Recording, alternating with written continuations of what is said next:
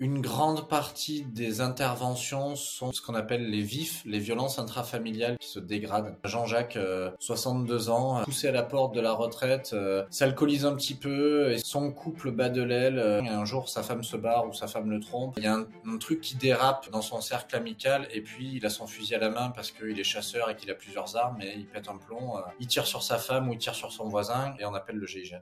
Bonjour à tous et bienvenue dans Les Gros Mots. Je m'appelle Gérald Faure et je suis l'animateur de ce podcast. Chaque semaine, à mon micro, je reçois de gros invités. Ce genre d'invités avec qui on a de grandes conversations sur de gros sujets. Ici, on parle d'entrepreneuriat, de finances perso, mais également de tendances de société. Pour ça, évidemment, on va utiliser plein de mots, parfois même des gros mots. Mais nous ne nous en veux pas parce que peut-être qu'ici, tu entendras le mot ou la phrase qui te permettra d'avoir le gros déclic dans ta vie pro ou dans ta vie perso. Si tu veux rejoindre cette grande aventure, clique sur le bouton pour t'abonner. Et maintenant, je te souhaite un bon et gros épisode. Bonne écoute. Donc ça y est, on démarre cet épisode. Je suis très heureux de, bah, de te recevoir, David, euh, sur mon podcast. J'étais, euh, j'ai mis un moment avant de te le proposer. Je savais pas ce que t'allais. Euh, je sais pas pourquoi. Tu, j'ai hésité dans le sens où j'avais trop envie, mais j'ai, je, je savais pas comment t'aborder. Et tu m'as dit, bah ouais, on y va, go, on, on se fait le podcast. Et du coup, merci beaucoup. Ça me fait super, super plaisir. Comment tu vas? Bah ça va bien. Merci à toi. C'est un réel plaisir de de partager. Euh, et il n'y avait aucune hésitation pour moi à, te dire oui quand tu me l'as proposé. C'est toujours chouette de pouvoir, euh, pouvoir discuter de parcours de vie et surtout dans l'entrepreneuriat. Trop bien. Bah écoute, ça, ça, va être, euh, ça va être un, un, super épisode, j'ai pas de doute.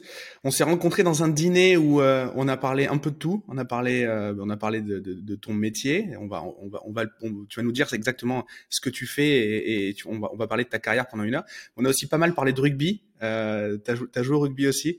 Et, euh, et du coup, le rugby, c'est bon, c'est, fini ou tu joues encore un petit peu? Non, non, le rugby, c'est fini. Ça a été une un joli passage de, de, de, de, ma vie quand elle était professionnelle. Euh, et aujourd'hui, c'est terminé. Alors, c'est pas terminé à la télé. Hein, je rate pas un match de l'équipe de France ou autre, mais mais non, en tant que joueur, euh, je reste sur le sur le côté du terrain. Très bien. Bah moi, j'essaie de faire pareil. Et euh, et puis les matchs que je regarde très souvent, c'est euh, c'est plus c'est autant pour l'amour de la bière que pour l'amour du rugby en toute transparence. Donc donc voilà.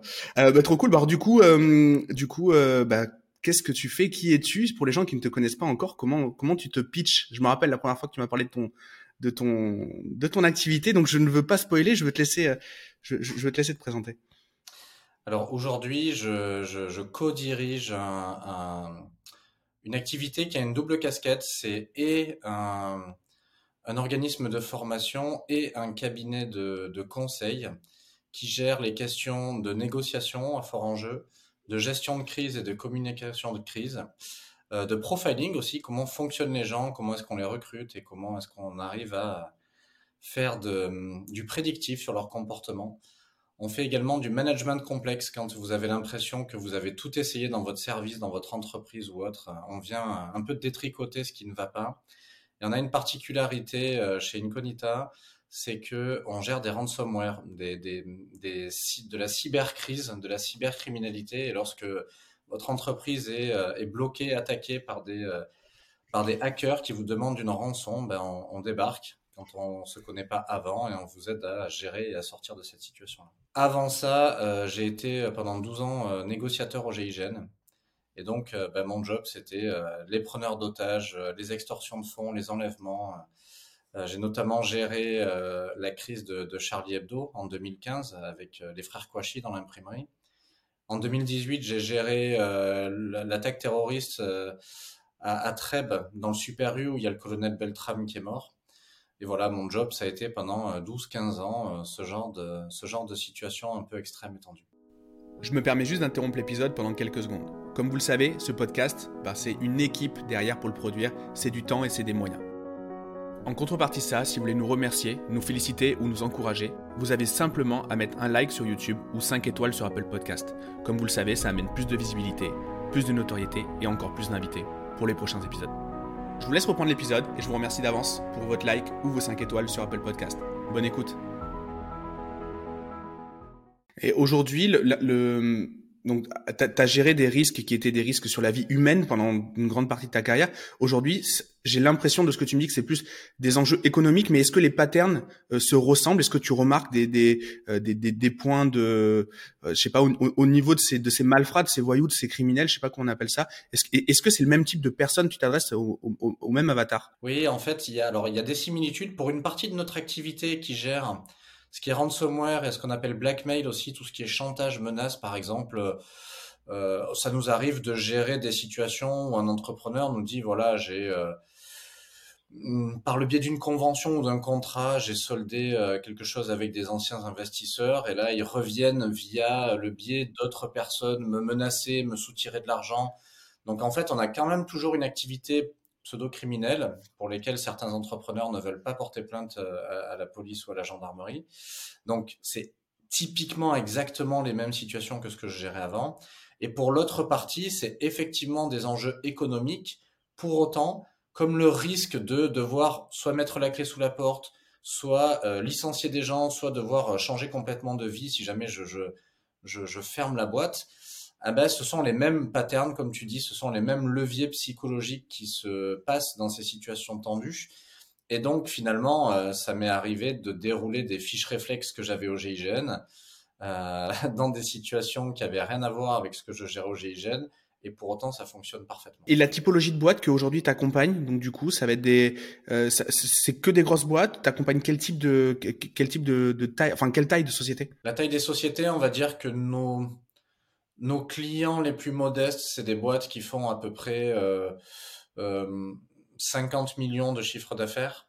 Et nos plus, nos clients les plus gros aujourd'hui, les plus grands, c'est des boîtes qui font entre 2 et 3 milliards de chiffres.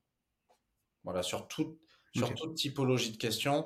Ça, c'est pour le conseil. Maintenant, pour la formation en intra et en inter-entreprise, on a tout type de, on a, tout type de clients, des, clients qui viennent nous, qui, qui, nous invitent dans leur, dans leur entreprise pour former des groupes ou des gens qui s'inscrivent individuellement à nos formations. Et là, il n'y a plus vraiment de règles. Ok, ok, ok, très bien. Et, et si t'es ok, j'aimerais qu'on revienne sur euh, sur ton départ, euh, sur ton début de carrière du coup, euh, donc sur la partie GIGN. Et au moment où tu au, moment où tu décides de devenir militaire, gendarme, enfin, euh, c'est quoi, c'est quoi qui t'attire réellement euh, Est-ce que tu sais déjà que tu veux que tu veux être dans la négociation? Alors je sais pas que je veux être dans la négociation. C'est très étrange parce qu'en fait, euh, j'ai 15 ans et clairement, je suis un peu trop rondouillard. ma mère me met des pulls boulet avec des, des foulards en soie en me disant que je suis fragile et qu'il faut que je fasse attention. Moi, je veux jouer au foot. Elle, elle me fait faire de la guitare au conservatoire il euh, y a rien qui va. et un jour, euh, bah, le 26 décembre 94, je vois la prise d'otage euh, à Marignane, où il y a un vol Air France qui, décolle d'Alger et qui se pose à Marignane. Il y, a des, il, y a, il y a 190 ou 200 otages à l'intérieur. Et là, en direct à la télé, on voit l'assaut du GIGN qui rentre dans l'avion et qui sauve tous les passagers. Donc moi, j'ai 15 ans, je vois ça et je dis à ma mère, putain, j'ai envie de faire ça, quoi. C'est ça que je veux faire. Une espèce de truc cathartique. Euh, je suis bouche bée devant la télé et je lui dis, je veux faire ça.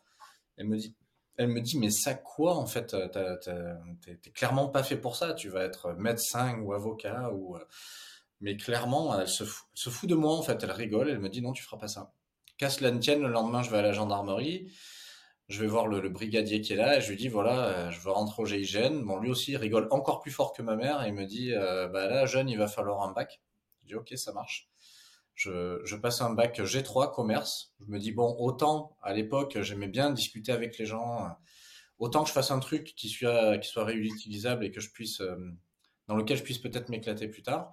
Je retourne après mon bac à la gendarmerie, c'est toujours le même brigadier qui est là et je lui dis je veux rentrer au GIGN et il me dit bah là il faut passer son service militaire. À l'époque c'était encore obligatoire. Qu'à cela ne tienne, service militaire. Et ensuite j'enchaîne école gendarmerie et je demande une affectation à Versailles. Versailles, c'est là où euh, historiquement il y a le, le, GIGN central. Et donc je vais commencer à m'entraîner, à regarder un peu ces mecs euh, tous les jours, un peu comme des super-héros, euh, au gymnase, à la salle de sport, à la piscine. Et je vais finir par me présenter une première fois. Je vais lamentablement échouer. Ça va durer. Je vais m'entraîner 3-4 ans pour faire une demi-journée. C'est-à-dire que je fais les épreuves du soir de la piscine, tout ça. Et puis le lendemain matin, les agrès, il faut monter une corde à bras seuls de 6 mètres après avoir fait des tractions, des pompes, tout ça. Je suis un très bon coureur à l'époque et, euh, et euh, je travaille pas trop mes bras et je me dis que je suis tellement bon coureur avec un cardio exceptionnel que ça va passer et en fait ça ne passe pas du tout. Et je me rends compte tout de suite que dans cette unité on peut ne pas avoir euh, de, de, très grande qualité mais par contre on peut avoir aucun trou dans la raquette. Il peut y avoir aucun défaut c'est-à-dire on peut pas se contenter d'avoir quelque chose d'exceptionnel et puis avoir un, trou dans la raquette à côté et donc je vais me réentraîner pendant plusieurs années et je vais finir par y rentrer et je vais être euh, breveté euh, le jour de mes 30 ans. Le jour de mon anniversaire, je vais recevoir mon affectation au GIGN. Donc, je vais mettre 15 ans à intégrer cette unité. Et les étapes euh, dans lesquelles tu passes dans ta tête, tu nous, en as, tu nous en as parlé, mais au départ, tu as une vision un peu idéaliste du métier tu, tu, tu, tu, tombes un peu de, euh, tu tombes un peu, un peu de ta chaise quand tu te rends compte de la difficulté. Mais par quelle étape psychologique tu passes pendant ces 15 ans? Parce que euh, en termes de vocation, c'est très, c'est très rare les, les gamins, parce qu'à 15 ans, à 15 ans, on est un gamin qui arrive à tenir, euh, qui arrive à tenir aussi longtemps avant d'atteindre leur objectif. Ouais, en fait, c'est, je sais pas. J'ai verrouillé un truc ce jour-là dans ma tête en me disant, euh, c'est ça et rien d'autre. J'aurais pu me laisser la possibilité de faire autre chose mais en fait, je, je, je, je réfléchis plus. C'est-à-dire que tout va être orienté pour atteindre cet objectif. Euh, mes séances d'entraînement, euh, je bois GIGN, je mange GIGN, je dors GIGN. Euh, et en fait, je, je, je, vais bien sûr avoir des prises de conscience un peu rudes. Par exemple, je vais te dire une, une, une bêtise, mais quand j'ai 15 ans, je me dis je vais faire ça. J'arrive à 19 ans en école de gendarmerie, il y a un premier test physique et là, je suis capable de faire trois tractions, c'est-à-dire que je, peux lever trois fois mon corps à la force de mes bras. Et c'est absolument ridicule pour rentrer dans ces unités-là. Et donc, je vais partir de ce postulat-là et je vais travailler euh, comme un âne pour arriver à euh, le jour, euh, la première fois où je passe les tests, je suis capable de faire 20 tractions en bras seul. Malgré tout, ça va pas suffire. C'est-à-dire que bah, je fais, avec le stress et tout ça, finalement, j'en fais que 18 et puis derrière, je fais 60 euh, pompes, et puis derrière, euh, machin, et puis derrière, je rate la corde. Donc je me dis, ok, c'est pas encore assez. Donc, faut quand même se rendre compte que j'avais un boulot de gendarme mobile, et puis euh, je bossais, je bossais, faisais des manifs sur Paris. donc ça arrivait de partir à 6 heures du matin et de rentrer à 20 heures le soir. À 20 heures, je mangeais un sandwich, et de 22 heures à 23 heures, par exemple, l'hiver, j'allais courir dehors à la lumière du stade. la la piste était gelée, euh, bon, ben, je courais, quoi. Et puis le lendemain matin, à 6 heures, je recommençais. Donc, je vais me réentraîner, me réentraîner, me réentraîner, jusqu'à ce qu'à un moment donné, je fasse la maille. Mais je me suis jamais posé trop la question de me dire, euh, je vais faire autre chose. Alors, bien sûr, entre les deux étapes de test, il se passe euh, trois ans. Là, je me qualifie, c'est-à-dire que je me dis, OK, tu veux ça et tu ne veux que ça, mais par contre, il faut quand même que de manière mature et intelligente, tu prennes d'autres qualifications. On ne sait jamais ce qui peut se passer si tu te blesses ou si t'es pas fait pour ça. À un moment donné, il va falloir se retourner et tu peux pas te permettre de te retourner sans rien trop tard. Donc, je vais passer quelques qualifications qui sont pas incompatibles avec mon entraînement et, euh, et je vais augmenter la charge de l'entraînement jusqu'à ce qu'à un moment donné ça passe et, et en 2007 ça passe. Mais à ce moment-là, je peux pas être négociateur encore. Pour moi, c'est l'intervention, sauver des gens, sauver des vies, s'engager, euh, faire un truc qui te dépasse c'est ça en fait. Le jour de cette intervention, je vois ces mecs monter à l'assaut et je me dis, ils peuvent pas être tous débiles en fait. Ils peuvent pas tous aller se suicider en haut de cette passerelle. Il y a un truc qui les porte, il y a un truc qui est plus grand que euh, que, que, eux et euh, tous ensemble, ils arrivent à faire un truc qui les dépasse et qui est grand. Et c'est ça que j'ai envie de faire. Est-ce que à ce moment-là, tu as, euh, conscience que tu vas faire euh, ça euh, peut-être pour ton là au départ, enfin tu le fais pour toi là ou tu le fais pour ton pays ou tu, ou tu le fais euh, tu le fais pour les citoyens tu sais quoi le, la démarche euh, là-dessus? Pour qui tu fais tout ça en fait? À 15 ans j'ai pas trop ce cet élan patriotique même si à l'époque mon grand-père mon grand-père est un gendarme à la retraite. Il me raconte ses histoires de gendarme mais mon grand-père c'était le gendarme de Saint-Tropez euh, il, il, faisait ses patrouilles en vélo avec sa tenue kaki comme Louis de Funès sa petite sacoche en cuir voilà, il me raconte des histoires un peu criminelles euh, qu'il a gérées à l'époque, euh, qui sont des, trucs euh, hyper impressionnants à l'époque, mais sans les médias et tout ça, ça a moins d'ampleur. mais j'ai pas vraiment cet élan patriotique. C'est vraiment un truc pour moi de me dire, là, tu vas faire un truc qui te plaît, qui est grand et, et, et qui va te qui va te nourrir en fait en termes d'individus. Et en plus, tu peux faire des trucs pour les gens. Et j'ai déjà un peu cette connexion aux gens euh, petits où euh, je suis je suis plus facilement en interaction avec eux que isolé tout seul dans mon coin. Donc je me dis que déjà c'est un truc qui peut coller. Et du coup, as, donc tu, tu, tu rentres au GIGN. J'imagine que il y a une première intervention, il y a un premier entraînement un peu marquant, euh, ou même un cas, un cas concret. comment euh, comment ça se passe? Est-ce que, est-ce que tu t'en est-ce que tu t'en souviens? Ouais, alors ça va assez vite. Hein. Euh, en fait, on te forme pendant euh, un an. Au bout d'un an, on te remet un brevet euh, et le lundi matin, tu es d'alerte avec ta section et, et, tu pars en mission. Et là, il n'y a plus personne pour te surveiller, te superviser ou tu es tout de suite dans le bain. Quoi.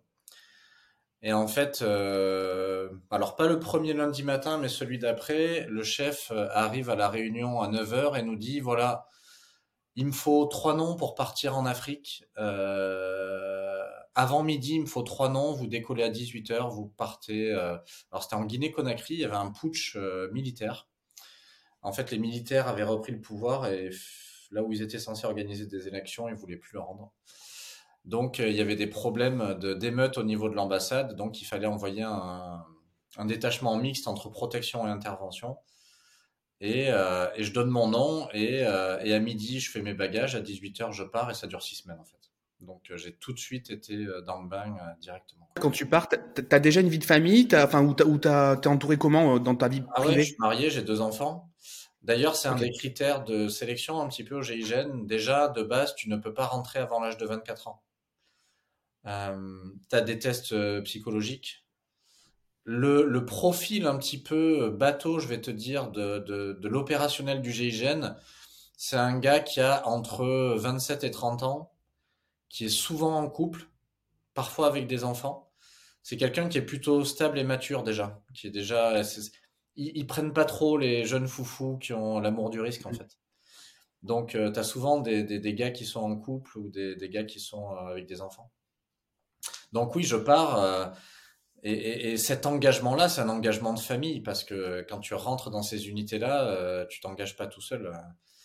Tu as besoin d'avoir une épouse qui tienne la route euh, qui tienne la baraque quand t'es pas là. Et Dieu sait que t'es souvent pas là. Alors pas autant que des militaires de carrière qui peuvent partir euh, six mois par an. Mais par contre, au GIGN, tu as des semaines d'alerte. Tu peux partir le lundi matin, euh, revenir le mardi dans la nuit, repartir le mercredi après-midi, revenir le vendredi matin. C'est très chaotique. Tu as un bip à la ceinture, tu dois être au briefing en 10 minutes. Ça peut partir à n'importe quel moment. Tu, quand tu es d'alerte 1, tu ne vas même pas faire les courses en fait. Tu es prêt à partir mmh. tout le temps. Et, et, et, du coup, là, quand tu arrives, euh, du coup, quand arrives en, en, Guinée, comment ça, se, comment ça se passe? Comment tu te sens? Bah, Au début, ça se passe plutôt bien. Euh, c'est mon premier, c'est ma première mission, c'est le premier détachement.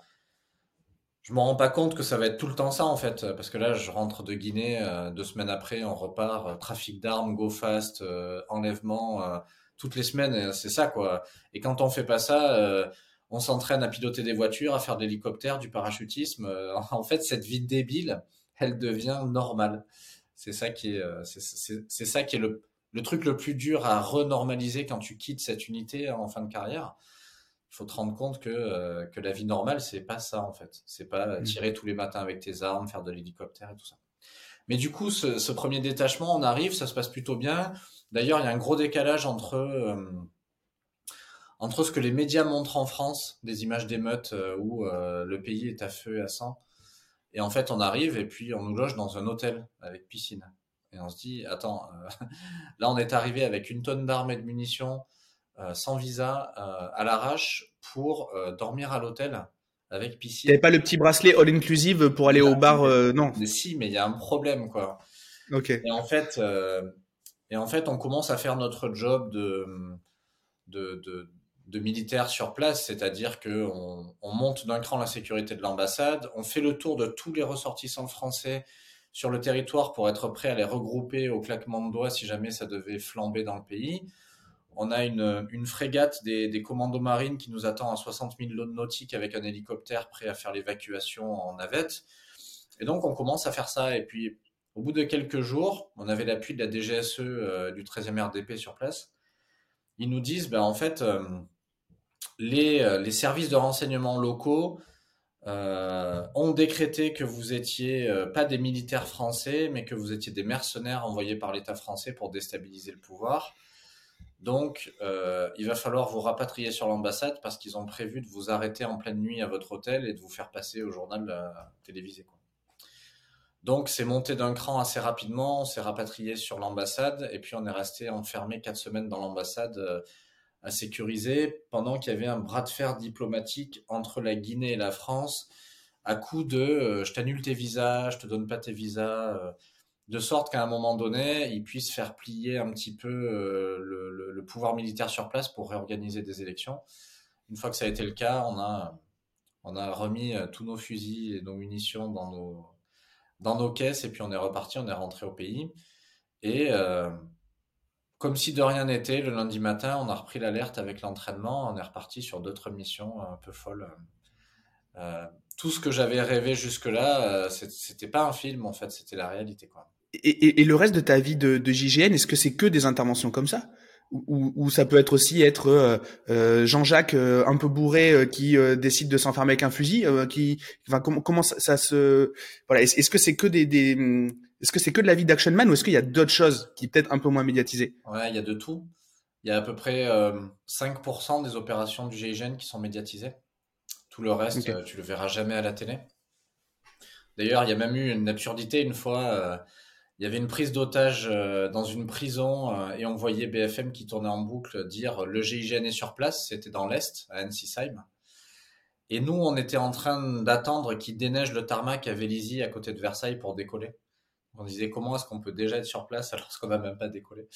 Donc on est, c'était marrant, mais euh, non, il n'y a pas que de ça. D'ailleurs, euh, une grande partie des interventions sont euh, des, des, ce qu'on appelle les vifs, les violences intrafamiliales qui se, qui se dégradent. Donc, comme tu le dis typiquement, Jean-Jacques 62 ans, euh, vient d'être mis un peu euh, poussé à la porte de la retraite, euh, s'alcoolise un petit peu, est sous traitement anxiolytique, euh, son couple bat de l'aile, il se prend la tête avec ses voisins, un jour sa femme se barre ou sa femme le trompe, ou où il y a un, truc qui dérape dans son cercle amical et puis il a son fusil à la main parce qu'il est chasseur et qu'il a plusieurs armes et il pète un plomb il tire sur sa femme ou il tire sur son voisin et, euh, et on appelle le GIGN. Donc il y a beaucoup de missions qui sont de cet ordre-là. Des gens qui sont des, forcenés avec des profils de personnalité. Bah, des fois, c'est des psychopathes, des fois, c'est des paranoïaques. Ça dépend un petit peu de, de, de, leur parcours de vie. Et oui, il y a beaucoup de missions, c'est ça, c'est c'est même un peu triste en fait, tu vois, c'est pas du grand banditisme où tu te dis il y a des vrais méchants en face ils savent ce qu'ils font et puis ils prennent le risque et s'ils se font arrêter, bah, on a joué, on a perdu. Il y a des gens qui sont un peu dans des parcours de vie euh, tristes, euh, chaotiques et qu'on récupère en, en, bout de course euh, dans des extrémités avec des actes qui ont dépassé leur, leur pensée. Donc ouais, il y a pas mal de, de jobs, c'est ça. Comment tu gères un gars qui justement est dans cette détresse-là, pour qui on pourrait presque avoir de l'empathie parce qu'au final on se dit bon voilà, euh, c'est pas, on n'a pas le même profil qu'un Kouachi par exemple. Évidemment, c'est pas les mêmes intentions, mmh. euh, c'était pas sa vocation de devenir euh, de devenir un forcené ou quoi que ce soit. Comment toi dans une négo et d'ailleurs après on va on, on va voir comment tu es arrivé à faire de la négo, mais euh, cette empathie que tu pourrais presque avoir pour euh, pour cette personne-là, comment tu la gères justement? Parce que ce mec-là, ça pourrait très bien être ton voisin à toi aussi, quoi. Ouais, ça pourrait même être ton père. Des fois, mm. tu es face à des gars qui ont l'âge de tes parents.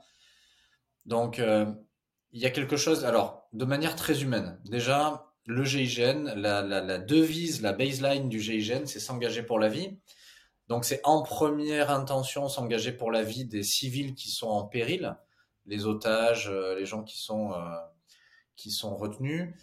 Euh, en deuxième lieu, c'est s'engager pour la vie des gens qui commettent ce genre d'infraction, c'est-à-dire que quelqu'un qui est en crise suicidaire, un forcené, un preneur d'otage, on va malgré tout essayer de lui sauver la vie ou de faire en sorte qu'il pose son arme plutôt que de, le neutraliser.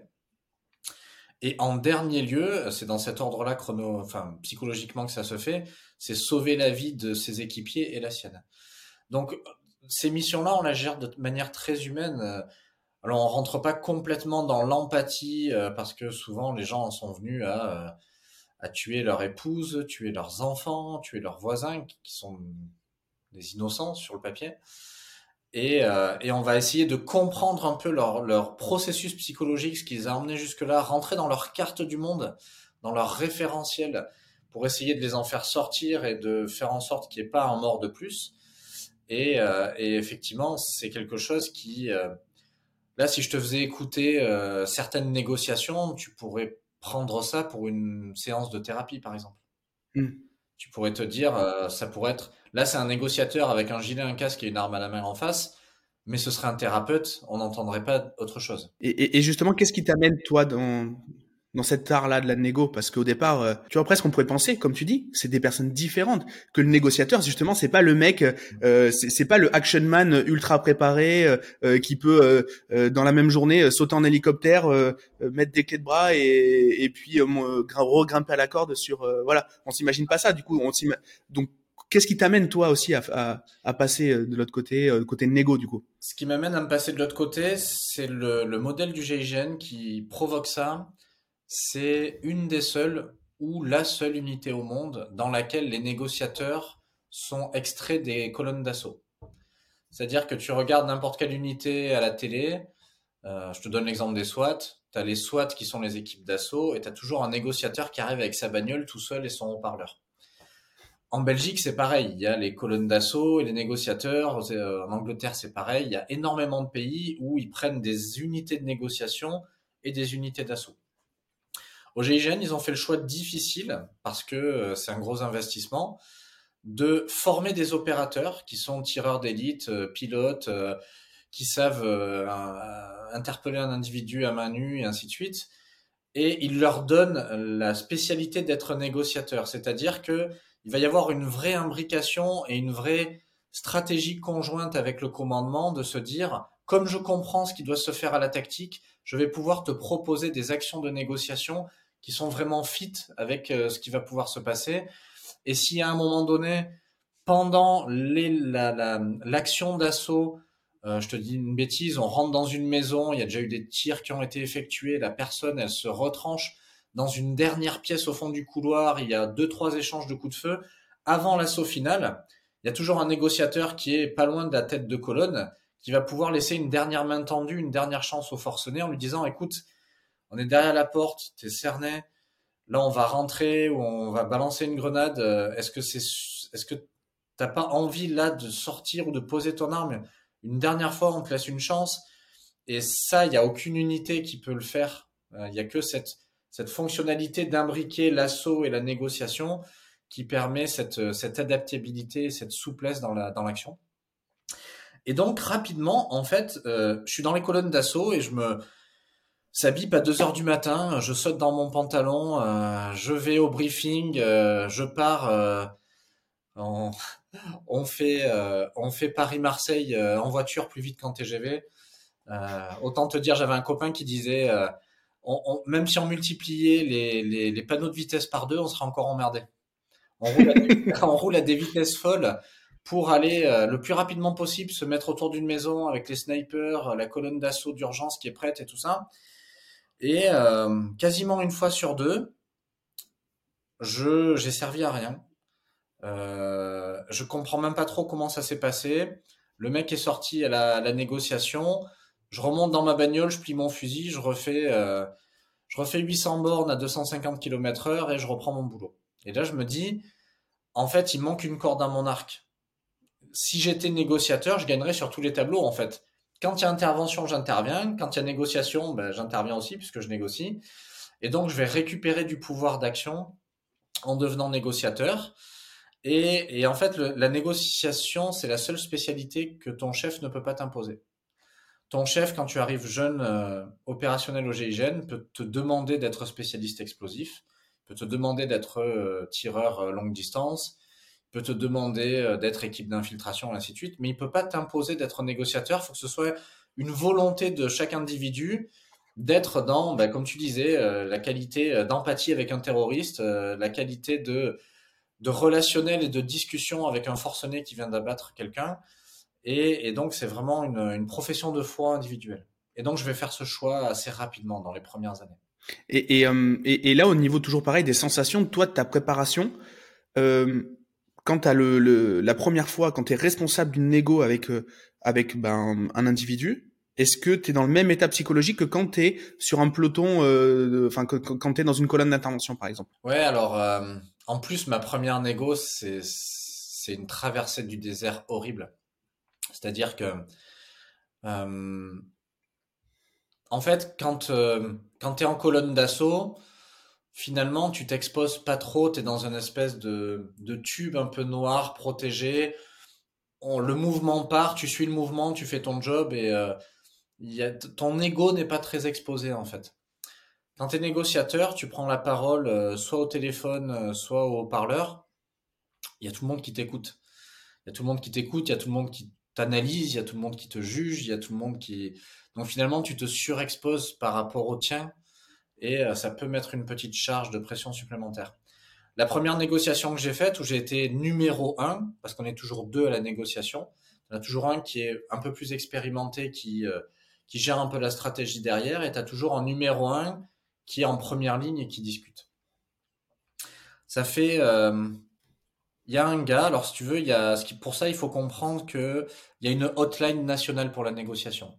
C'est-à-dire qu'il y a à peu près 350 ou 400 négociatrices et négociateurs en France. Il y en a partout près de chez vous. Et euh, eux, ils sont appelés sur une affaire euh, où il y a une violence intrafamiliale, comme je te disais tout à l'heure, il y a une présence d'armes ou une présence d'armes à feu ou d'armes blanches, ils appellent le GIGN pour dire voilà, 24-7, il y a un négociateur qui décroche et qui dit qu'est-ce qui se passe.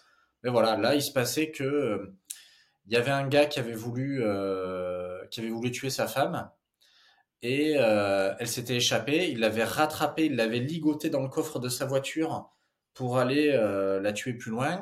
Il avait réussi à s'échapper de nouveau du coffre de la voiture et elle avait rejoint la gendarmerie et la gendarmerie avait fait un espèce de bouclage hermétique autour de sa maison. Alors on était dans le, on était dans la Creuse en plein milieu de, des champs et donc il y avait sept maisons posées au milieu de rien. Et donc il commence à vouloir faire sortir le gars et donc ça dure une journée, deux journées et, euh, le gars ne sort jamais et en fait euh, les unités se relaient autour pour essayer de lui mettre la pression ou de faire en sorte qu'il arrive à, se rendre. Ça ne marche pas. Et, le vendredi, sur France 3 local, passe un, reportage comme quoi euh, il y a un gars tout seul au milieu de la Creuse qui tient en échec la gendarmerie nationale depuis euh, cinq jours. Donc là, le général Favier, euh, qui, a, qui a commandé l'assaut à Marignane en 94 et qui, qui recommande l'unité, nous appelle à 6 heures du matin dans son bureau et nous dit euh, Vous vous démerdez comme vous voulez, les gars. Donc là, on est en décembre, il y a de neige sur l'autoroute. Il nous dit Vous vous démerdez comme vous voulez, les gars, mais ce soir, la gendarmerie ne passe pas au journal de 20 heures. Vous le faites sortir. Reçu mon général, on monte dans les bagnoles, on se rentre dans la Creuse. Et donc là, on se met en bouclage autour, j'entame une négociation et je vais faire un monologue dans le vent de 4 heures. Mais quand je te dis un monologue, c'est, personne ne me répond.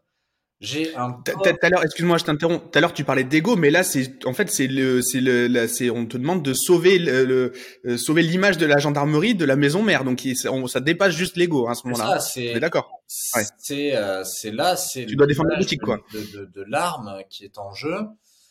Donc, bah, c'est l'équipe qui est censée le, le, faire sortir, mais la première, première, euh, le premier mouvement qu'on effectue, c'est la négociation. Hmm. Donc j'ai un, haut-parleur qui est clairement trop faible pour la distance qui nous sépare et le vent qui se passe autour de, cette maison. Et donc je commence à discuter, mais je, parle dans le vent, j'en viens à parler au chien qui est dans le chenil, je parle des poules, je parle de, la pluie et du beau temps, et je, me dis, tu vas pas pouvoir parler non-stop pendant quatre heures. Je, commence à m'habituer avec le silence, je commence à, à, côtoyer les moments de réflexion, de doute, et en fait, euh, je me dis, euh, je me dis, c'est peut-être ça la négo aussi. Il n'y a pas que euh, j'arrive comme un cow-boy, je dis qu'on est autour et tu sors sans ton arme. Et là où ça aurait pu me, me dégoûter, m'écœurer, ben je me dis, c'est chouette. Il y a un vrai challenge. alors, pour la petite histoire, le gars, au bout de 4 heures, pour une raison que je ne connais encore pas, décide d'ouvrir la porte, de poser son arme et de se rendre. Je vais le voir une fois qu'il a été interpellé. Je lui dis mais pourquoi vous m'avez pas répondu? Pourquoi vous n'êtes pas sorti? Et il ne me répondra jamais. Donc encore aujourd'hui, je sais pas. Mais en tout cas, je me dis c'est c'est encore plus beau d'arriver à mettre un maillon de de paix entre deux réalités violentes. C'est-à-dire qu'il y a quelqu'un qui a décidé de faire quelque chose de terrible. En face, on a euh, ce qu'il y a de plus fort en France en termes de violence. Euh, on peut euh, on peut faire exploser une maison, trouver un mur, rendre une porte en mille débris. On peut faire énormément de choses. Et pour autant, le but, c'est de faire en sorte qu'on s'en serve pas et que ce soit le plus souple possible. Et donc je me dis, tu vas quand même réussir à t'amuser parce qu'il y a des moments où il n'y a pas de négociation. Quand on arrête un go fast à 240 km/h sur l'autoroute, il n'y a pas de négo. Et pour autant, il y a plein de fois où par la parole, tu vas peut-être pouvoir éviter de faire couler le sang. Et ça, c'est un challenge encore dans le challenge. Et, euh, c'est ce truc-là qui me botte. Et je vais décider de m'engager dans cette voie et de passer tous les niveaux de négociation euh, durant les années qui, me sont donnés au GIGN. Et, et, du coup, l'effet marquant en égo, tu nous parlais tout à l'heure que tu as géré, euh, euh tu étais sur, euh, sur les frères Kouachi, tu as aussi euh, géré l'histoire du Super U avec, avec le décès du, du colonel Beltram, je crois que c'est ça. Et, et, et, ces faits-là, justement, comment, admettons, quand il se passe un... voilà, quand tu es au courant, comme tout le monde, j'imagine qu'il y a, il y a ce qui se passe au, chez Charlie et que au final, tu te retrouves à devoir intervenir quelques heures après. Euh, Est-ce qu'il y a un enjeu supplémentaire? Parce que là, du coup, tu as toute la France qui regarde et qui est, qui est, qui est pendue sur BFM euh, à essayer de, voilà, euh, voilà, à, s'angoisser. comment tu gères ce truc-là? Quel est l'enjeu pour toi? Il n'y a pas énormément plus de pression que d'habitude. Parce qu'en fait, si tu veux, quand tu travailles dans ces métiers-là où tu côtoies la mort régulièrement, il faut transformer la mort en vie, c'est ton ton gagne-pain, c'est ça, c'est tous les jours, il faut faire en sorte que des gens qui peut-être euh, étaient prédestinés à mourir euh, ne meurent pas. Et donc cet enjeu-là, il est bien supérieur à toute autre forme d'enjeu. C'est-à-dire que j'ai été euh, sur des missions où je me suis retrouvé à demander via mon chef au préfet de fermer la 7 un 15 août.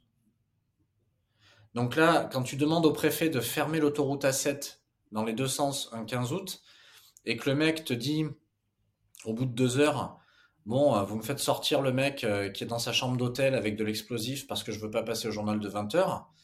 Bon, je vais être un peu très cru et mal poli, mais euh, on en a rien à branler que tu passes au journal de 20 heures. Hein, nous, ce qu'on veut, c'est qu'il n'y ait pas de mort en fait, et qu'il n'y ait pas de mort chez nous, qu'il n'y ait pas de mort mm. dans la population, euh, le fait que tu doives répondre euh, au journal de, de France 3 euh, ce soir parce qu'il y a 60 km de bouchons sur la 7, c'est clairement pas un problème en termes d'enjeu vital euh, sur cette planète.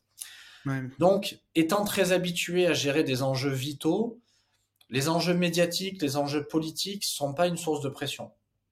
Ça peut être une source d'ennui parce que par exemple, si on prend Charlie Hebdo, on a un journaliste de BFM qui a saturé toutes les lignes de l'imprimerie et qui a interviewé les frères Kouachi avant qu'on puisse discuter avec eux.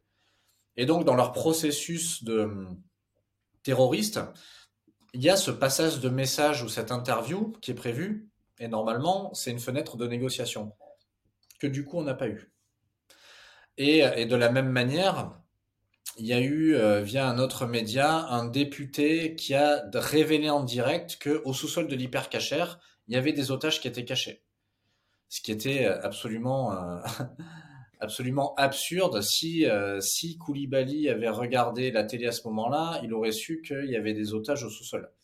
Donc, c'est plutôt des, des problèmes dans, la, dans le déroulement stratégique ou tactique qui auraient pu accélérer une intervention ou, ou générer des morts mais c'était pas une source de pression, par contre. Pas, c'était pas une source de pression supplémentaire, la médiatisation. Il y a des choses bien plus graves que ça dans une mission. Et justement, j'ai l'impression quand même, même si pour toi c'est, voilà, vous le gérez, ça, n'est pas une pression, j'ai l'impression qu'il est quand même, c'était quand même vachement contraint par les responsabilités un peu de chacun ou surtout les responsabilités politiques. Euh, pour personne veut se mouiller en fait dans l'histoire et donc euh, donc même c'est pas une pression, c'est quand même ça fait partie tenante de l'équation, comme aussi l'implication des médias. Parce que tu es un terroriste, le premier truc que tu fais quand tu es retranché, j'ai envie de dire, j'imagine que tu allumes BFM, parce qu'en fait, il, te raconte ce que les, trucs que tu ne sais pas, quoi. Donc, euh, comment euh, comment aujourd'hui le GIGN gère justement autant le, le, les politiques qui veulent pas se mouiller ou pas prendre de décision les, les, les, impliquant, et, et justement euh, et justement ces médias qui sont trop intrusifs, qui vous empêchent clairement de bosser. Alors à l'époque 2015, les chaînes d'infos en continu étaient déjà bien présentes, mais c'était pas archiculturel pour tout le monde. Donc, c'est le premier et le, dernier couac, je l'espère. Suite à ça, il y a eu une réunion entre les, entre les ministères et les, et les, médias, les directeurs de médias, en leur disant, écoutez, on veut, on veut pas faire, on veut pas être un frein à la libre divulgation de l'information en France. Par contre, vous ne pouvez plus faire ce genre de manœuvre qui pourrait, euh, qui pourrait tuer des gens, en fait. Donc, ce qu'on va vous demander maintenant, dans le protocole, c'est de ne pas euh, contacter d'initiative les terroristes ou les preneurs d'otages. Et si, malgré tout, ils essayent de vous contacter d'initiative, eux, alors vous les redirigez vers les unités d'intervention et vers la négociation. Chose qui a été actée, et d'ailleurs en 2018, lors de l'assaut à Trèbes dans le Super U où le colonel Beltram est mort, c'est ce qui s'est passé. Aucun journaliste n'a appelé, on n'a pas du tout été euh, freiné ou bousculé euh, dans, dans le processus et ça s'est bien passé. Donc, euh, c'était plutôt positif cette euh, mise au point. Maintenant, sur la prise de décision à la responsabilité politique, les politiques sont in fine responsables de, de la finalité de l'action, mais j'ai encore jamais vu un politique vous dire vous faites ou vous ne faites pas ça. Il y a un conseil technique qui est effectué par le commandant d'unité sur les possibilités qu'on a. Et en général, les, euh, hommes politiques et les femmes politiques se rangent quasiment systématiquement derrière l'avis technique d'experts des opérationnels du RAID, du GIGN ou de la BRI. Et en fait, euh, on n'a encore euh, jamais vu, enfin moi, de ma carrière, j'ai jamais vu un homme politique qui quand on met son veto à une décision technique. Il faut qu'on aille à l'assaut et qu'ils disent non, non, vous montez pas à l'assaut. Ou euh, surtout, il faut pas qu'on intervienne pour l'instant et qu'ils nous disent si je vous intervenais tout de suite. Mm. On n'a pas eu trop affaire à ça parce que quand on donne une expertise technique sur ce qu'il faudrait faire, en général, euh, c'est suivi. Et, et, et, quand tu traites un, un, un, fait de terrorisme comme ça, où clairement 99 fois sur 100, le mec, il, à la fin, il espère mourir en martyr, etc. J'imagine que tu as des enjeux aussi où euh, le mec presque, il, enfin, le truc que toi tu redoutes, c'est le truc que lui il espère, et donc du coup il y a aucun alignement d'intérêt. Comment tu gères ce truc-là et qu'est-ce qu'on peut, ben, je sais pas, qu'est-ce qu'on peut en apprendre euh, nous, nous à nos petits niveaux. Euh, on parlera très certainement jamais avec des terroristes, mais quand bien même, quand il n'y a pas d'alignement d'intérêt comme ça. C'est tout l'enjeu de, c'était tout l'enjeu de cette séquence-là sur mon parcours, c'était de dire, on peut négocier avec tout le monde. D'ailleurs. Euh, le lendemain de l'assaut pour Damartin, euh, le ministre Cazeneuve euh, vient à l'unité et me dit euh, David, c'est vous le négociateur. tout le monde me dit qu'on peut pas négocier avec ces gens-là. Qu'est-ce que vous en pensez? Et là, je lui dis mais les gens qui vous disent ça n'y connaissent rien en fait, parce que c'est pas parce que là on les a neutralisés c'est et que c'est facile pour nous et que c'est favorable à l'opinion politique de se dire qu'on neutralise des terroristes que c'est la meilleure chose à faire et que c'est la seule solution c'est pas parce qu'on n'a pas encore trouvé le chemin qu'il n'existe pas. Et, euh, je vais mettre trois ans à, euh, à, aller faire des workshops à l'international, à mettre en place un nouveau process au GIGN pour gérer ces attaques-là, pour arriver à Trèbes à discuter et à négocier avec un terroriste. D'ailleurs, à Trèbes, euh, ce qui met fin à la négociation, c'est que le colonel Beltram, à l'intérieur de cette pièce, saute à la gorge du terroriste et il s'entretue en fait dans cette pièce. Mais c'est c'est pas une fin de négociation parce que c'était terminé. Il y avait déjà des bons débuts, il y avait des bons échanges, il y avait une accroche avec le terroriste. En fait, moi, je pars du principe que ces gens-là, même s'ils sont radicalisés, même s'ils sont dans des dynamiques de martyrs et qu'ils ont euh, envie d'avoir, comme tu le disais justement, ce que nous on redoute, il y a quand même encore pour moi des possibilités de les faire sortir de ce pattern. Ça reste des êtres humains avec une histoire, avec parfois des liens familiaux, euh, des souvenirs, et en fait, euh, on peut pas se contenter de se dire que c'est fini, en fait. Ça, on le ferait pas, par exemple, avec un, un schizophrène ou un psychopathe. Pour des mêmes faits, on se dirait, ben, comme il n'est pas identifié terroriste, on va lui laisser une chance jusqu'à la fin. Ben, parce que c'est un terroriste, on va se dire qu'on tue. Alors, il y a une différence entre quelqu'un qui est, par exemple, si je prends le Bataclan, des gens qui sont avec des armes en train de provoquer une tuerie de masse, il faut les abattre sans réfléchir. Des gens qui ont des armes et qui se dirigent vers une terrasse, par exemple, bah, il faut les abattre aussi. Par contre, des terroristes qui sont retranchés euh, avec ou sans otages euh, euh, directement menacés, alors à ce moment-là, pourquoi est-ce qu'on se priverait d'essayer de les faire sortir? Il faut au moins essayer pour peut-être arriver à en faire sortir en un jour et ouvrir une brèche dans ce mindset, faire en sorte qu'on change un petit peu les mœurs. Ok, donc il y a cette phase descendante de la violence en fait qui te laisse une ouverture, quoi. moi, je suis assez hermétique au fait de se dire qu'il n'y a pas d'autre solution.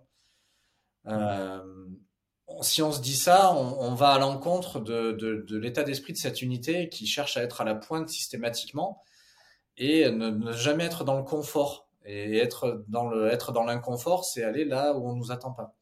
Et donc, euh, que ce soit dans votre vie de tous les jours, euh, avec, je sais pas, des fournisseurs, des clients, vos conjoints, des enfants, on pourrait très bien se contenter de se dire, bah, je peux pas discuter avec cette personne-là, ou on discute pas avec ces gens-là ou vous pourriez aussi vous dire, c'est pas parce que c'est difficile et que ça me met en, en, porte-à-faux que c'est impossible. Quel choix je fais en fait pour, euh, pour gérer cette situation? Hyper, euh, hyper intéressant. Et justement, tu parlais tout à l'heure du, de, de, l'intervention de Treb, enfin du coup l'histoire du Super U, ça a été extrêmement médiatisé. Il y a eu et il y a eu, j'ai l'impression sur cette histoire-là, énormément d'émotions. Tout le monde avait son mot à dire sur cette histoire-là alors que personne n'y était. Toi, tu y étais.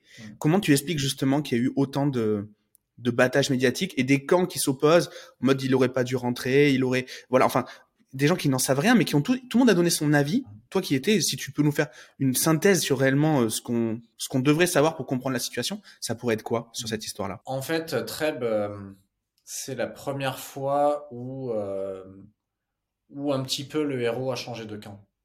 C'est-à-dire que là, on n'avait que des terroristes qui mouraient en martyrs, et en fait, c'était eux qui étaient archi-médiatisés. Et là, en fait, on a décidé de manière très patriotique et euh, très révolutionnaire, comme on sait le faire en France, de faire changer le héros de camp. Et, et en fait, le héros, c'était le colonel Beltrame. C'est-à-dire qu'il a donné sa vie dans cette mission-là.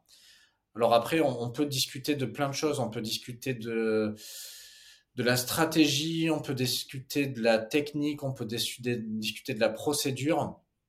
Au final, euh, ce que les gens retiennent, c'est que euh, on a quasiment anonymisé euh, le nom du terroriste et qu'on a porté au nu la personne qui s'est sacrifiée pour en sauver une autre.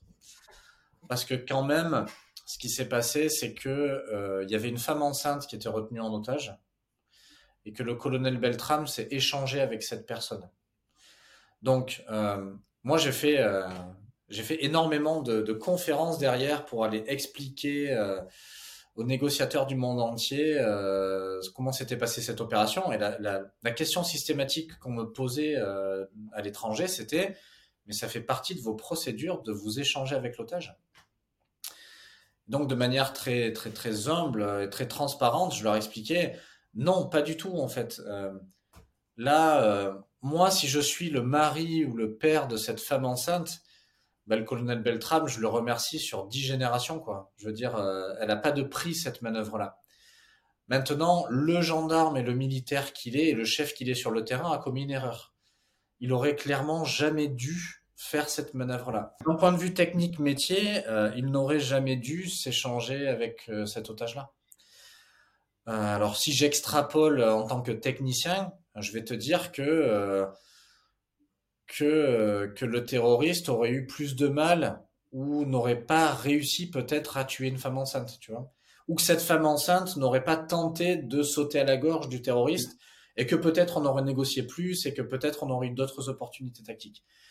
Maintenant, en tant qu'humain, je te dis dans la première seconde, mais bien sûr que euh, il vaut mieux que ce soit un militaire de carrière qui a décidé d'engager sa vie pour l'humain en otage plutôt que euh, plutôt qu'une femme enceinte. Et je reviens du côté du technicien et je te dis, ben, c'est sa cible privilégiée, un militaire. Euh, s'il peut tuer un gendarme ou un policier ou un militaire, le terroriste, c'est le Graal en fait. Donc voilà, je suis partagé. euh, je, je salue l'homme euh, et, euh, et, je tape sur les doigts du, du militaire. Quoi. Ouais, en, en, plus je trouve que t'es ouais, es très juste en fait dans ces deux parties-là, en étant, en n'y connaissant rien, en ayant eu l'histoire un peu comme tous les euh, tous les gens qui ont, qui ont suivi ça à la télé, qui ont eu forcément des discussions à des repas, des machins, pour pour pour, tout le monde a eu son avis là-dessus. je te je trouve je te trouve très juste, tu, tu dénigres rien et et, et, et merci du coup aussi de prendre la parole. J'imagine que c'est pas simple mmh. parce qu'il y a forcément des gens qui vont croire que t'es pas que t'es que voilà que tu as un avis qui est tranché d'un côté ou de l'autre, tu t'expliques bien justement que tu es, euh, es, au milieu, euh, es au milieu et t'as voilà, t'as pas un avis fixe et, et défini quoi. Après, j'ai, enfin, j'ai fait le choix hein, d'être très transparent dans, dans le bouquin que j'ai écrit l'année dernière chez Grasset. Je parle du Bataclan, je parle de Trèbes, je parle de Damartin. Je décide d'être assez transparent euh, et humain en prenant le risque de, de, de me faire moi tirer à boulet rouge par des gens qui sont émotionnellement très pris dans un parti ou dans l'autre. Mmh. Mais, euh, mais, mais je trouve qu'il n'y a, pas de problème à dire ce qui s'est passé. Tu sais, un, débriefing au GIGN, euh, faut baisser la tête hein, parce que euh, tout le monde se dit ces quatre vérités de manière très émotionnelle, à chaud, et il n'y a pas d'indulgence dans la performance, dans ce chemin-là. Donc c'est dans cet esprit-là que j'ai voulu raconter aussi certaines histoires en se disant voilà tout le monde fait des erreurs, nous aussi, moi aussi j'ai fait des erreurs. Et je les raconte un peu dans ce bouquin. Et il n'y a pas de problème à ça, il faut essayer d'en apprendre quelque chose et de s'en servir pour soi ou pour les autres. Et justement, suite à, à cette... Euh, enfin, suite. À ce moment-là, tu es... Euh, c'est une de tes dernières interventions? Je crois, ou au moins du, il se passe, euh, t'es, es, plutôt sur la fin à ce moment-là? Je suis dans les dernières années, j'ai basculé euh, depuis un an à la cellule nationale de négociation. Mon job, c'est de de former tous les négociateurs du GIGN et de recruter et de former toutes les négociatrices et les négociateurs de la gendarmerie en France. Ce réseau de, de 400 personnes à peu près. J'ai en charge aussi la recherche et le développement. Je cherche toutes les nouvelles techniques qui pourraient faire avancer la négociation. Euh, qui pourrait faire en sorte que on puisse euh, avoir un avantage certain sur les situations. Et donc, euh, dans ce cadre-là, je commence à, je, vais me former à l'hypnose, à l'hypnose thérapeutique ericksonienne. Et je me dis, tiens, dans ce domaine-là de l'influence, de l'état de conscience modifié de l'être humain, alors sans aller dans l'hypnose de Mesmer où on fait faire la poule aux gens et tout ça, dans l'hypnose un peu douce où euh, de manière conversationnelle, on va pouvoir peut-être amener quelqu'un à à poser son arme ou à reconsidérer son parcours de vie ou à voir différemment ce qui est en train de se passer. Et donc c'est dans ce cadre-là euh, que je vais transformer ces protocoles thérapeutiques pour en faire des outils de négociation de crise, que je vais euh, croiser le chemin de, de, gars qui, euh, qui ont une boîte qui fait de la préparation mentale sportive pour le haut niveau, mais avec l'hypnose. Et en fait, ces gars-là, à la fin de mon parcours, me disent ton, profil nous intéresse, et force spéciale, donc sportif, dépassement de soi et ainsi de suite, et négociateur avec cette lecture euh, psychologique euh, de la performance et, euh, et, de, et de, la résistance au changement. Est-ce que ça te dirait d'accompagner des sportifs un petit peu comme ça en préparation de ta reconversion? Donc, c'est comme ça que ça commence un peu à, s'ouvrir vers le privé. Je commence à, à coacher des sportifs. Et d'ailleurs, le tout premier que je, je coach, c'est un gars qui fait du saut d'obstacle en équitation, qui s'appelle Philippe Rosier, et qui m'appelle euh, en janvier 2015 et qui me dit je vais, euh, veux réintégrer l'équipe de France. Je suis 180e mondial euh, et j'ai un bon cheval. Je voudrais aller au jeu à Rio. Et donc en, en, en 2016, il va au jeu à Rio. On réussit à le faire accéder à ça et il va gagner une médaille d'or aux Jeux Olympiques.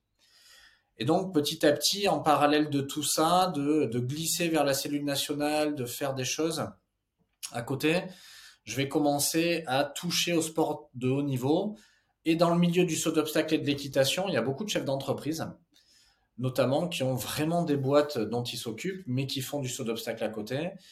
Et je vais avoir ces sportifs-là que j'accompagne qui me disent, mais j'aimerais bien que tu viennes coacher mon CODIR, mon COMEX ou mon top management.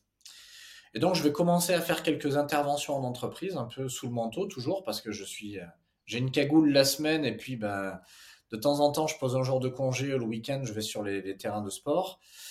Et je vais commencer à me dire, mais il y a vraiment quelque chose à apporter au monde du privé, que ce soit dans la négociation, que ce soit dans le management sur euh, des choses que je vois moi de mon œil militaire euh, sur du privé. Sur de la gestion de crise aussi, je vais commencer à faire des, à, faire des programmes de formation ou à avoir des, des choses que je mets dans mon catalogue un peu virtuel de ça dans ta boîte, ça pourrait te servir. Et petit à petit, je vais avoir de plus en plus de propositions, de sorte que ce que je pensais moi être une mode, parce que je m'étais dit à l'époque, c'est très exotique en fait. Euh, voilà, t'es au GIGN, t'as une cagoule, t'as pas le droit d'être là, mais t'es là, euh, c'est un peu privé. Euh. Et donc, quand tu vas sortir au grand jour, ça va s'arrêter, ça va s'éteindre. La mode que tu es va passer, ça va s'arrêter. Et en fait, pas du tout. Au fil des deux, trois années euh, auxquelles je commence à, mettre de l'énergie là-dedans, ça ne fait que grandir de sorte qu'à un moment donné, j'ai plus assez de jours de congé pour euh, satisfaire la demande du privé. Et donc là, à l'époque, euh, avec mon épouse, qui est mon associée aujourd'hui, qui elle est dans l'aspect psychologique euh, et la, ce qu'on appelle la systémie, elle gère l'influence sur des groupes et des organisations. On commence à intervenir ensemble et on se dit, bon, là, il y a un vrai truc à dire en entreprise. Avec nos deux spécialités, on a un spectre qui n'existe nulle part ailleurs. On fait de la crise et de l'accompagnement vraiment large, en passant par la communication et ainsi de suite. Et donc, je vais rendre mon étoile de shérif. Je vais décider de, de poser ma retraite. Alors, je sais que c'est un sujet hyper sensible en ce moment, mais euh, on a un régime spécial au GIGN de sorte que euh, à 40 ans, j'ai pu poser une retraite à jouissance pleine et immédiate pour pouvoir cumuler une activité de chef d'entreprise. Et donc, on a euh, déposé les statuts de notre boîte et en début 2020, une semaine avant le confinement mondial, on a ouvert cette boîte. J'ai posé ma retraite et une semaine après, le monde s'est éteint. Et donc là, je me suis dit, là, tu as quand même eu du nez, tu montes une boîte, euh, tu es, en, en libéral complet et le monde s'arrête. quoi. Donc, faut, faut dire, on a, quand même six enfants, euh, on venait d'acheter une maison et là, euh, là, on se lâche des deux mains. Et là où la, vie est belle, où le sort est beau, c'est que comme on avait déjà un peu des clients euh, de, depuis un ou deux ans, le Covid amène une crise majeure mondiale et en fait, notre activité explose dans les premières semaines, dans les premiers mois et ne va faire qu'augmenter jusqu'à aujourd'hui. Et aujourd'hui, comment ça, comment ton activité actuelle, elle est baquée par ton historique professionnel? Est-ce que c'est l'autorité que tu as sur les gens, euh, l'autorité dans le sens marketing du terme, hein, pas dans le sens autoritaire, euh, mais est-ce que voilà, c'est ton, c'est, euh, c'est ton CV qui t'aide, qui t'aide réellement? Est-ce que c'est les skills que tu as appris pendant tes périodes militaires qui t'aident? Est-ce que c'est les deux? Comment tu vois un peu le, euh, le voilà, le, dans ton pactage du mmh. passé, qu'est-ce qui te sert aujourd'hui réellement le plus? Aujourd'hui, il y en a trois. La première chose, clairement, euh, voilà, tu as été négociateur au GIGN, il euh, n'y a pas de discussion sur ta capacité à gérer des situations tendues ou de crise.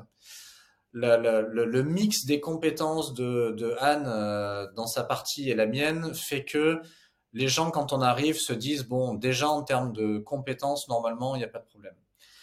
La deuxième chose qui, qui arrive derrière, c'est euh, notre réelle compétence opérationnelle sur le terrain. C'est-à-dire que on s'est dit que pendant 2, 3, 4, 5 ans, on allait euh, sûrement surfer sur nos CV, mais qu'au-delà, il euh, faudrait que ça, ça s'arrête et que les gens nous recommandent, pas parce qu'on a ce, background-là, mais parce qu'on est bon en fait. Et là, c'est ce qui est en train de se passer. Il y a des gens qui, avant, nous disaient appelle-le ou appelle-les parce que lui, il a été négociateur au GIGN. Et aujourd'hui, les gens euh, se donnent notre numéro entre eux en me disant appelle-les, ils m'ont sorti de cette merde-là. Et euh, tu verras, il a été négociateur au GIGN. Et en fait, c'est en train de glisser doucement. Et en fait, c'est la, la, preuve par la compétence qui est en train de prendre le pas sur, euh, sur le CV, en fait. Et c'est ce que je trouve le plus légitime. Et, et, et, justement, quand aujourd'hui tu gères un, un, un, problème, par exemple, un, tu parlais tout à l'heure des, des ransomware, donc pour... est-ce que déjà tu peux expliquer, parce qu'il y a peut-être des gens qui ne savent pas de, de quoi on parle? Un ransomware, c'est une attaque informatique, c'est-à-dire que vous, avez, vous arrivez un matin au boulot et tous vos ordinateurs ou vos serveurs de, de, informatique sont bloqués. Et vous avez en plus une demande de rançon euh, qui apparaît sur un de vos postes ou sur votre serveur. Et là, il y a des, des, des preneurs d'otages numériques qui vous demandent de l'argent euh, en échange de débloquer, euh, de débloquer votre, votre système informatique. Et du coup, quand tu arrives sur ce genre de problématique, toi, enfin déjà, c'est des gens qui te le demandent et donc du coup, ça devient ça devient une des flèches de, de que, tu peux décocher, euh, ça devient une de tes compétences, ou, alors c'est tu décides réellement de partir là-dessus parce que tu vois vraiment un, un intérêt business. Voilà. Est-ce que c'est la mission qui t'a amené à ça, hmm. ou est-ce que t'es, ou, ou est-ce que c'était une volonté de ta part? En fait, en 2017, j'ai géré le premier ransomware que la gendarmerie a eu à prendre en charge. Donc c'était une grosse boîte française qui était déployée euh, partout en Europe et euh, elle se retrouve avec les ordinateurs bloqués. On lui demande euh, un million d'euros de rançon en crypto-monnaie. Elle perd à peu près un million d'euros jour. Et euh, l'assureur allemand arrive et pose 25 millions d'euros d'indemnité sur la table en disant payer, ça s'arrête. Et donc en fait, le patron Europe appelle la gendarmerie et ça tombe au GIGN et le patron me dit tiens, il y a un ransomware, je sais pas ce que c'est. Et donc, j'ai à peu près 30 minutes pour me cultiver en me disant, mais c'est quoi un ransomware, quoi? Et, euh, et, je comprends assez rapidement que la mécanique du ransomware, c'est une mécanique mixée entre un enlèvement et une prise d'otage. C'est-à-dire qu'on retient quelque chose, euh, quelqu'un qui est pseudo-identifié retient quelque chose qui t'appartient, mais tu sais pas où il est. Donc, je vais me mettre en place auprès du, du, DG Europe pour gérer ce ransomware comme je gérerai ces opérations-là et on va mettre euh, trois mois à discuter, à négocier avec les hackers, à faire des manœuvres avec le DSI euh, de l'informatique et ainsi de suite. Et on va finir par les sortir de la panade. Et à l'époque, j'ai euh, mes chefs et mes collègues qui me disent mais pourquoi tu t'emmerdes avec ce truc-là? Mais laisse tomber. tu veux en faire trop. Tu t'occupes de la stratégie, tu t'occupes de l'informatique, tu t'occupes du procureur de la République. T'es que négociateur. Et en fait, je sais pas, j'ai une intuition et je leur dis, mais ça, les gars, vous vous rendez pas compte, mais je crois que c'est la criminalité de demain. Il va y en avoir tout le temps. Il va y en avoir à gaver, quoi. On va voir que ça. Et euh, non, non, tu verras, euh, c'est euh, c'est à la marge, ça va s'arrêter. Bon, bah, malheureusement, l'histoire me donne raison. Et quand je sors en 2020, je commence à évangéliser ou à porter la parole en disant aux entreprises via différents médias, préparez-vous à la crise cyber, préparez-vous à être à faire face à ça, mais préparez-vous pas seulement informatiquement, parce que de toute façon, informatiquement, vous allez vous faire avoir à un moment donné. Préparez-vous psychologiquement, préparez-vous en termes de prise de décision, préparez-vous en termes d'assurance, préparez-vous. Et donc, on commence à proposer à l'époque euh, des, des, des, starter packs un petit peu où on va dans les entreprises de manière préventive et on les met en place, on leur, on leur crée leur gestion de crise cyber, on les entraîne, on leur fait des exercices de gestion de crise, on les plug avec des avocats cyber et on les prépare à faire face à cette crise, de sorte que, on le sait par expérience, on a les chiffres, quand on est préparé à la gestion de crise, on perd 10 fois moins, voire 100 fois moins d'argent que, lorsqu'on y fait face de manière empirique. Et donc aujourd'hui, c'est ça qu'on propose. On propose soit des starter packs pour les préparer avec des hotlines où euh, bah, les gens, ils peuvent, ça peut aller jusqu'à du 24-7 partout dans le monde. Les gens, ils peuvent avoir un opérateur d'incognita au téléphone en moins de 30 minutes pour gérer leur crise cyber. Et euh, ou alors, bah, si jamais euh, vous vous aviez pas préparé et que vous saviez pas, euh, on nous appelle de manière curative pour voir s'il y a un opérateur disponible pour les prendre en charge. Et mmh. cette offre-là, elle est de plus en plus grandissante parce que malheureusement, ces attaques-là sont de plus en plus nombreuses il y en a des dizaines, des centaines chaque jour sur le territoire français. Moi, j'imagine, tu sais, comme quand tu achètes une grosse bagnole, on te demande, tu sais, de faire un tour. Euh, pour l'assureur, te demande en fait d'avoir une expertise pour être sûr qu'elle est déjà en bon état au départ. Mmh. Je, je, parie sur le fait que les assureurs pour les grosses boîtes demanderont d'avoir un contrat de maintenance, un contrat de sécurité ou je sais pas comment on appelle ça, avec des boîtes comme la tienne pour pouvoir être assuré contre le ransomware. J'en suis quasiment sûr parce que c'est pas par, on résoudra pas le problème par l'informatique. Les mecs sont des génies euh, et c'est génie contre génie, donc c'est juste une course, euh, c'est la course à l'échalote. Mais par contre, ça passera par les compétences humaines, la préparation. J'en suis quasiment sûr. C'est en train d'être le cas. Maintenant, le modèle économique n'est pas stable, c'est-à-dire que là, les assureurs ne veulent pas se mouiller à à assurer des entreprises qui ne sont pas assez équipées et protégées. Et en même temps, pour mm. qu'elles le soient, ça coûte encore trop cher selon eux. Donc le modèle économique, assureur, euh, gestion de crise, entreprise n'est pas encore stabilisé. Pour l'instant, il y a plus un rejet des responsabilités, comme tu le dis, euh, des uns vers les autres. Tu nous le disais aussi en, début d'épisode, tu, tu interviens aussi sur des skills euh, moins qui sont pas des qui sont pas des, des skills de crise, euh, mais plus de gestion du quotidien, de la communication, etc. Euh, du coup, comment comment aujourd'hui vous répondez à ces questions et quel est voilà qu'est-ce que tu tires de, de ton expérience au GIGN et, et, Anne également, je pense qu'elle intervient sur cette partie-là. Comment qu'est-ce que vous proposez et sur quoi vous vous basez de par vos expériences respectives?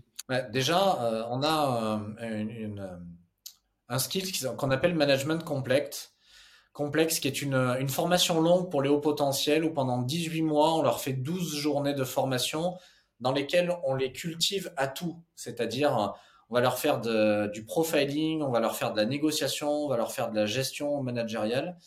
Et donc ça, en termes d'intervention, euh, on vient détricoter quand dans une boîte, par exemple, dans un service ou avec un collaborateur, une collaboratrice en particulier, il y a quelque chose qui depuis des mois ou des années euh, ne se résout pas on vient et on renverse un petit peu la boîte pour euh, faire en sorte que le problème se règle. La deuxième compétence sur laquelle on vient être beaucoup, beaucoup cherché, c'est sur le profiling. Chez Incognita, on croise à peu près 5-6 euh, grilles de lecture. On, essaye d'être le moins dogmatique possible, c'est-à-dire que le problème, c'est de ne connaître qu'un livre et de se dire, bah tiens, parce que moi je fais de la psychanalyse ou parce que moi je fais, euh, je sais pas, de l'analyse transactionnelle, je lis cette euh, situation sous cet angle seul. Nous, on vient croiser plusieurs grilles. Ce qui nous intéresse, c'est quand justement elles sont antagonistes, quand elles se contredisent dans certaines choses. Ça nous donne plus d'objectivité et de richesse sur la lecture d'un profil. Et donc, on vient soit faire de l'aide au recrutement via les, RH ou les cabinets de chasseurs de tête, soit faire de l'analyse prédictive dans des négociations à fort enjeu, où on va cartographier les acteurs et avec tout ce qu'on trouve en open source ou ce qu'on peut avoir en live, on va donner à nos clients des clés de décryptage ou des clés de stratégie sur qu'est-ce qu'il va falloir dire, ne pas dire, faire ou ne pas faire avec cette personne. Et ça, c'est quelque chose sur lequel on vient beaucoup nous chercher. Très bien. Bah du coup, est-ce que tu est-ce que as un lien à nous partager pour qu'on puisse suivre un petit peu ton travail, éventuellement euh, éventuellement te, contacter si on a des si on a des, des, sujets qui peuvent euh, qui peuvent coïncider avec ton activité. Euh, où est-ce qu'on peut te suivre de manière générale? Bah, En fait, vous allez pouvoir nous trouver sur euh, tous les réseaux. Alors bien sûr, on a le site internet euh, d'Incognita euh, qui est Incognita Corp. vous allez pouvoir nous trouver sur LinkedIn, Anne Gervais Vendange et moi-même. vous allez pouvoir me trouver sur Instagram où je parle beaucoup de préparation mentale pour les sportifs qui sont et chefs d'entreprise et sportifs. Ça peut aussi ou sportives, ça peut aussi les intéresser. Voilà, on est assez présent sur les réseaux pro et perso et sur notre site internet, vous trouverez tout ce dont j'ai parlé, voire plus encore. Super. Et le, bouquin, est-ce que tu peux nous en dire un petit peu plus? Et euh, euh, tu nous as parlé un peu de ton approche du coup.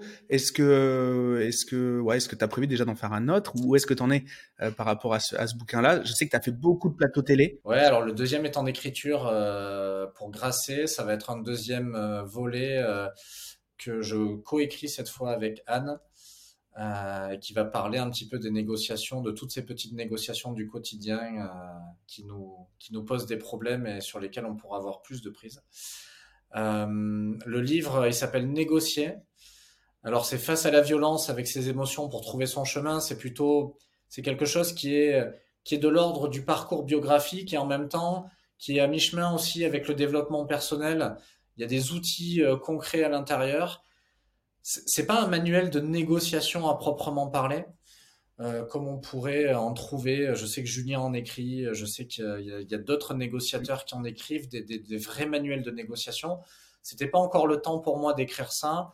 C'était plus la négociation avec un grand N de qui je suis face à ce monde et face aux individus. Comment est-ce que je négocie avec moi-même et je négocie certaines situations euh, au sens large? C'est plutôt la, grande négociation de la vie, euh, ce, premier ouvrage. Et ensuite, effectivement, on va se diriger dans les autres avec des choses un peu plus techniques et un peu plus euh, opérationnelles. Très bien. Mais, David, merci beaucoup pour, euh, pour cet entretien. J'ai adoré. Je suis persuadé que les gens qui nous, qui, sont encore là euh, et qui, écoutent le podcast ont également adoré. D'ailleurs, n'hésitez pas du coup à aller, à aller suivre David sur, sur tous ses réseaux et, et à mettre un petit commentaire pour, euh, le remercier euh, pour son temps. David, merci beaucoup. Ben, ben, je, suis vraiment très très ravi de t'avoir reçu. Ben, merci à toi, merci pour l'invitation. C'est toujours un réel plaisir de partager. J'espère que, des auditrices ou des auditeurs trouveront des choses intéressantes pour leur parcours personnel. En tout cas, c'est tout ce que je souhaite. Eh ben écoute, j'en je, je, ai pas de doute en tout cas. Bonne journée à tous et euh, ben, je vous dis à très très bientôt. Au revoir. Ça y est, l'épisode est terminé. Si tu es encore là, c'est que l'échange avec mon invité t'a certainement plu. Et la meilleure façon de le remercier, de me remercier, c'est de nous mettre un like ou un commentaire sur YouTube, ainsi que 5 étoiles sur Apple Podcast. Comme je te l'ai déjà dit, ça nous amène de la notoriété et ça nous permet d'avoir encore plus d'invités toutes les semaines à te proposer. N'hésite pas à me suivre et à me contacter sur les réseaux sociaux, je réponds à tous les messages et je suis à ta disposition si tu veux discuter des différents sujets du podcast. J'ai plus qu'à te remercier pour ta fidélité. C'était Gérald. Bonne semaine.